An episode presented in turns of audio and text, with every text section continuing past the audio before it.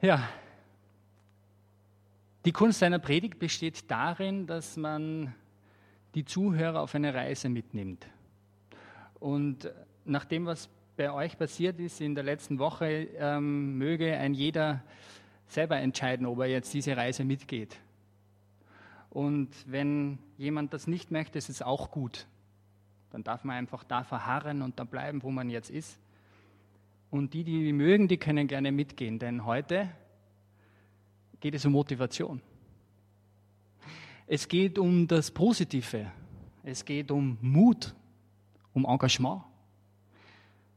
Doch bevor ich damit beginne, beginne ich mit einer Geschichte nach einer wahren Begebenheit. Sie handelt von einem jungen Menschen, der als die Geschichte begann schon Christ war, der nicht bei sich ankam und immer wieder in den ewigen Mühlen der Depression verschwand. Grundsätzlich war er ein fröhlicher Charakter und er war dafür bekannt, immer die Dinge positiv anzugehen. Sein Auftreten war für sein Umfeld stets ermutigend, doch es war eine Fassade. Es war eine Mauer, hinter welcher er in stillen Momenten immer wieder verschwand. Und dann kamen die mentalen Zusammenbrüche, die ihn und vor allem seiner Familie ordentlich zusetzten. Tagelang lag er im Bett und konnte sich zu nichts aufraffen. Vorbeifahrende Autos wünschte er in die Hölle. Sie stahlen ihm seine Ruhe. Und am absoluten Tiefpunkt breitete er seine Arme aus und sagte, Herr, hol mich jetzt nach Hause. Ich kann nicht mehr. Was hat Gott getan? Er hat diesen Menschen eine Botschaft gesandt. Und so begann ein Weg nach oben. Er raffte sich auf, stand auf aus seinem Bett und ging zu seiner Familie. Er betete viel und lange und begann einen Prozess der Erneuerung. Er wandte sich Jesus erneut zu und betete und betete und betete. Und dann kam Kraft, viel Kraft. Und die kam plötzlich. Es entwickelt sich ein selbstbewusster, ein starker, ein fröhlicher Mensch, der nach diesem Tiefpunkt nicht wieder zurückfiel. Er baute eine Basis der Stärke. Durch Jesus, durch Jesus, nur durch Jesus kam diese Stärke. Dessen war er sich bewusst und dessen bin ich mir noch heute bewusst. Nur Jesus konnte mich da rausholen. Niemand in meinem Umfeld war es bewusst. Die Mauern waren zu gut, zu fest, zu professionell aufgebaut. Es war ein Spiel. Und wenn man da drinnen ist, dann versucht man, obwohl man die Bibel kennt, mit ähm, irgendwelchen Sprüchen aus dieser Sache rauszukommen. Man surft durchs Internet, findet Motivationssprüche, findet sie gut. Man liest viele von ihnen, aber schlussendlich merkt man sich keinen so richtig, weil man sich nicht festlegen will. Man will sich nicht zu diesem einem Spruch bekennen. Ich lese euch mal drei von diesen Sprüchen vor und frage euch am Ende der Predigt wieder, ob ihr euch daran erinnern könnt. Keine Angst, das ist keine Prüfung. Der erste lautet, wer aufhört, besser sein zu wollen, hat aufgehört, gut zu sein. Von Oliver Cromwell. Kennt ihn jemand? Der zweite, das wahre Geheimnis des Erfolgs ist die Begeisterung. Ist der bekannt? Auch nicht, aber hört sich auch gut an. Von Walter Chrysler. Autobauer. Unser größter Ruhm ist nicht niemals zu fallen, sondern jedes Mal wieder aufzustehen. Von Ralph, Ralph Waldo Emerson, Philosoph und Schriftsteller. Lauter Motivationssprüche, die man so findet, wenn man sucht. Und dann gab es ein paar Sprüche, welche mir tatsächlich geholfen haben. Und einen davon fand ich im Psalm 18, Vers 30. Mit meinem Gott kann ich über Mauern springen der hat sich eingebrannt. der ist geblieben. Und im 2. Timotheus 1, Vers 7 heißt es, Gott hat uns nicht gegeben den Geist der Furcht, sondern der Kraft, der Liebe und der Besonnenheit. Das ist ein Motivationsspruch. Den muss man sich merken. Und so begann der Blick auf mein wahres Herz. Glasklar und ungeschönt legte ich Jesus alles hin. Und seither bearbeiten wir täglich verschüttete, aktuelle, schöne und schwierige Dinge. Und ich empfehle diesen Blick auf das eigene Herz, gemeinsam mit Jesus. Und die Betonung liegt gemeinsam mit Jesus, euch allen. Denn wenn man motiviert ist und mit sich im Reinen, dann hat man Energie. Fast unerschöpfliche Energie.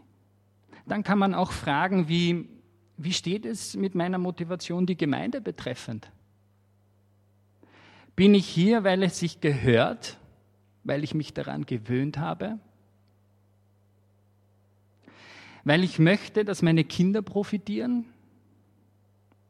Bin ich hier, weil ich es gelernt habe, weil ich aus meiner Familie nichts anderes kenne?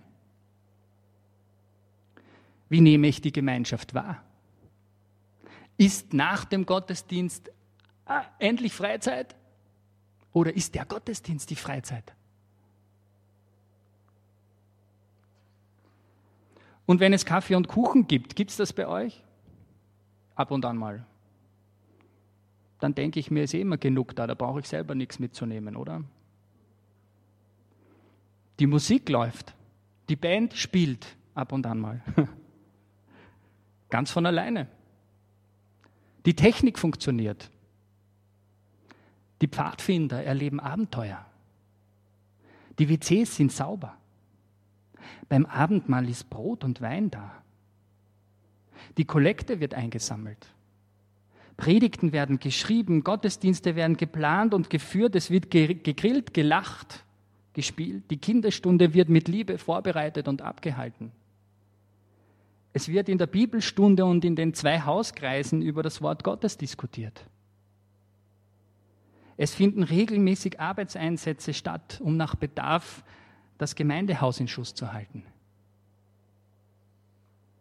Und das alles passiert, weil Menschen motiviert sind. Sie engagieren sich, sie zeigen somit Courage. Im Wort Courage steckt schon das Wort Mut, Beherztheit, sich etwas trauen. Man traut sich. Man ist fähig, etwas zu schaffen.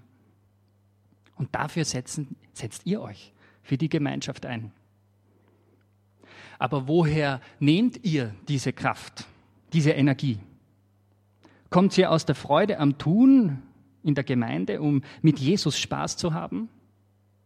Um ihn zu feiern als einzig wahren Helden der Geschichte? Wenn ihr dazu mit freiem Herzen Ja sagen könnt dann können wir uns beglückwünschen. Dann, haben wir es, ähm, dann wird es uns an, an nichts mangeln. Dann brauchen wir uns auch nicht Sorgen um die Zukunft dieser Gemeinde machen. Dann wird die Zukunft gut werden. Und immer mehr Leute kommen in die Gemeinschaft. Tragen sie mit, mit Begeisterung, die Jesus von uns fordert, damit die Gemeinde gelingen kann. Und ich finde den Spruch aus Josua 1, Vers 9 sehr spannend. Hier steht, siehe, ich habe dir geboten, dass du getrost und unverzagt seist. Lass dir nicht grauen und entsetze dich nicht, denn der Herr, dein Gott, ist mit dir in allem, was du tun wirst. Der hilft uns.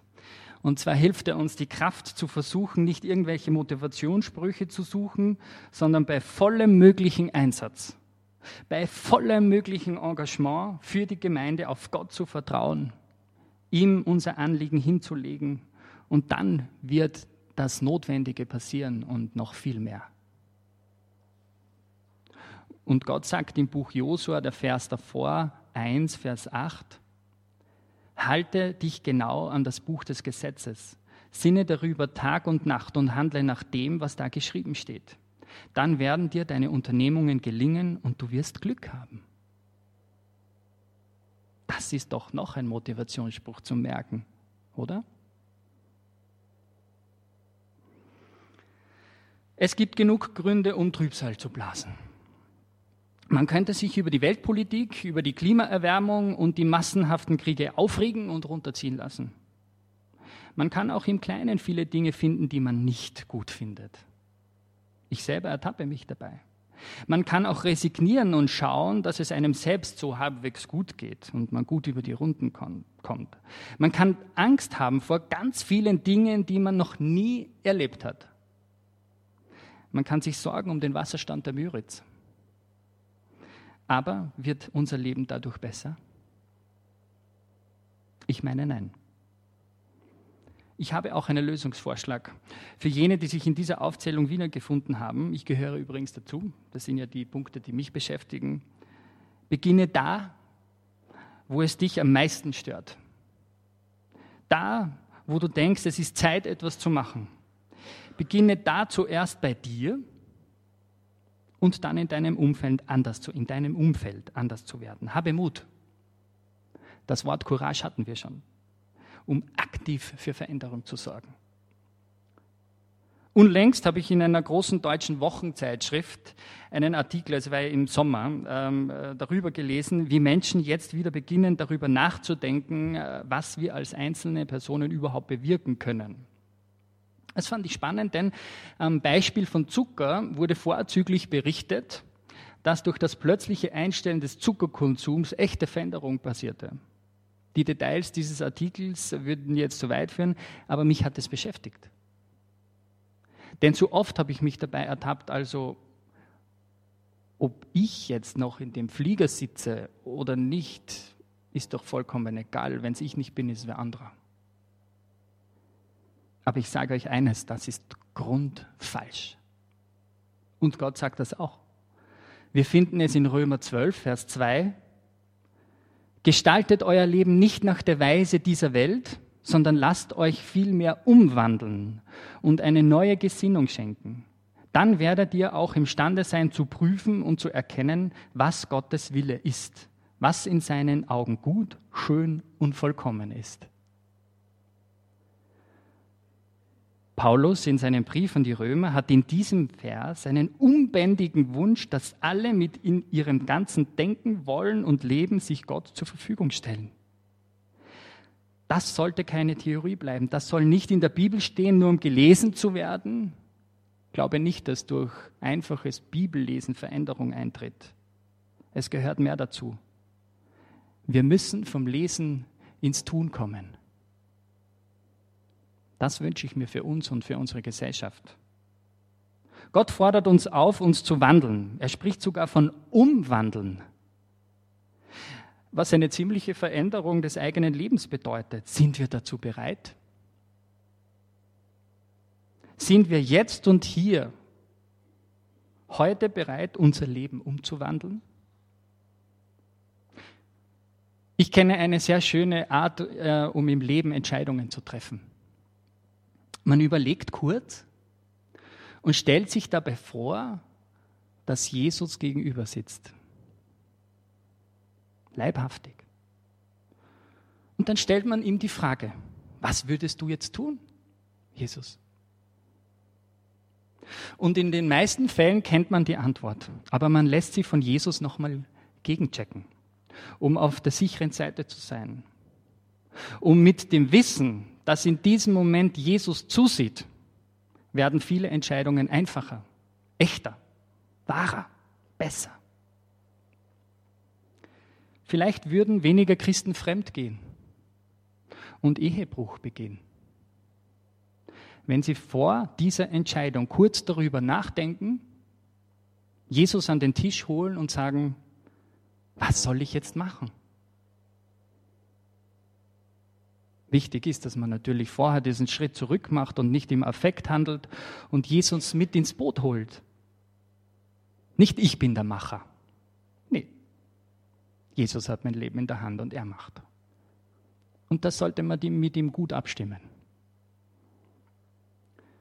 Und das, genau das passiert auch jetzt und heute. Heute, in diesem Moment,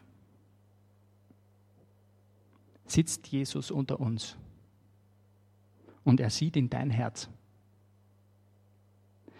Lass dich also nicht morgen, wenn du darüber geschlafen hast, umwandeln, Wandle dich heute um. Und nimm dir ein konkretes erstes Ziel vor, um für Veränderung zu sorgen. Sei es im Kleinen oder im Großen. Alles ist möglich. Denn Jesus sitzt jetzt neben dir und lächelt dich an. Ich sprach vorhin in der Aufzählung unter anderem vom Klimawandel. Genau da können zum Beispiel nur wir als Einzelpersonen für echte Veränderung sorgen.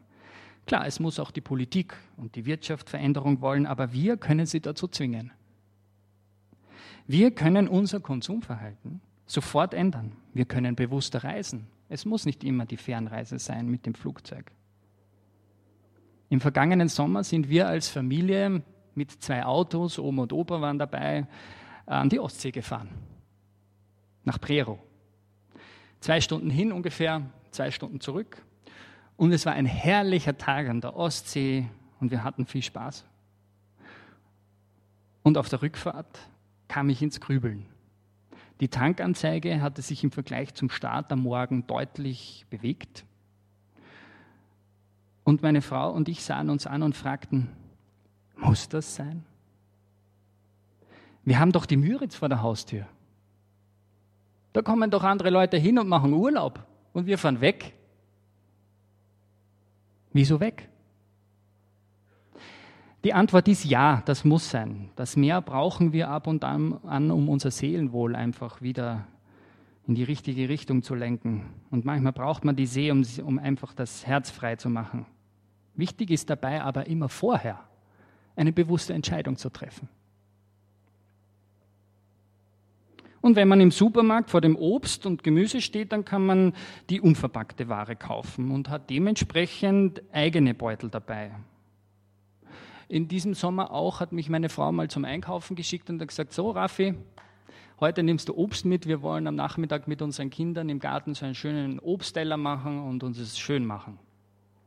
Und ich ging so durch den Supermarkt und die Vorgabe war, kauf bitte aber nur unverpacktes Obst. Jo, ich stand dann vor den Äpfeln. Da wusste ich, dass wir die zu Hause hatten, zum Genüge. Und sonst war so ziemlich alles verpackt.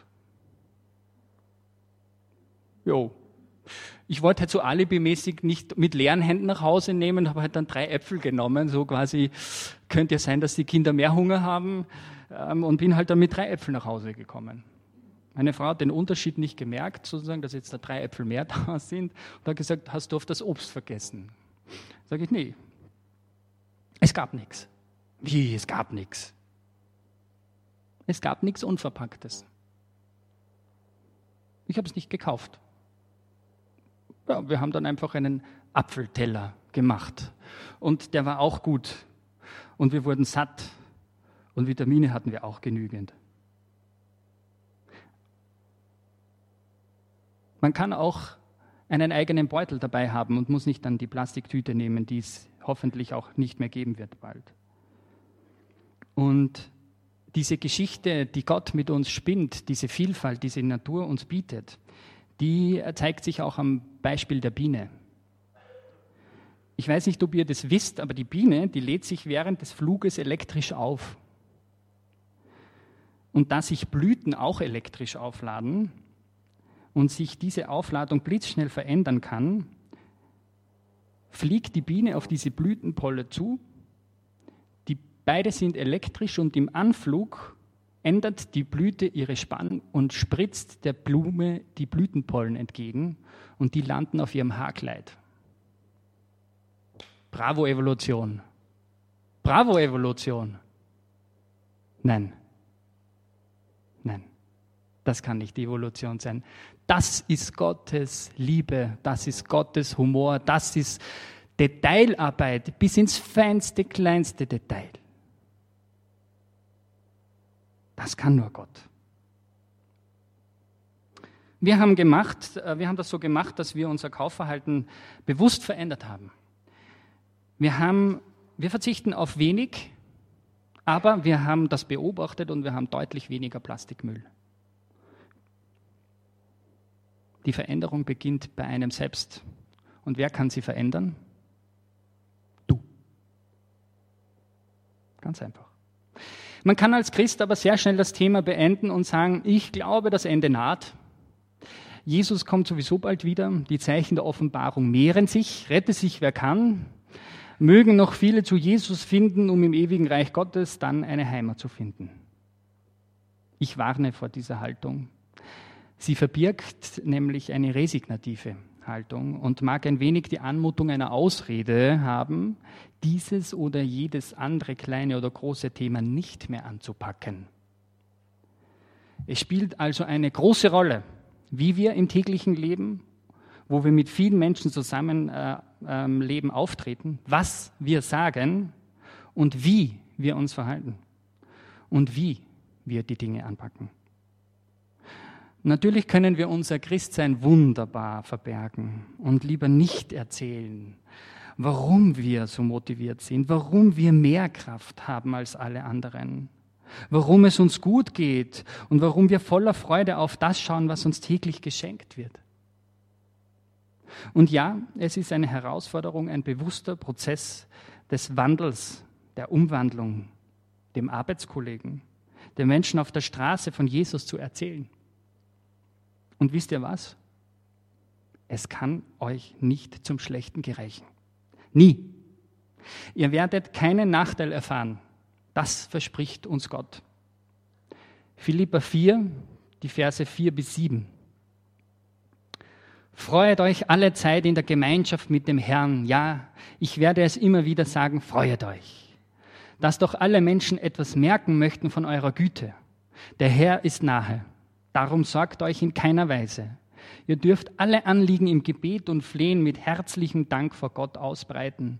Dann wird der Friede Gottes, der weiter reicht als unser Denken, eure Herzen und eure Gedanken in der Geborgenheit durch Jesus Christus bewahren.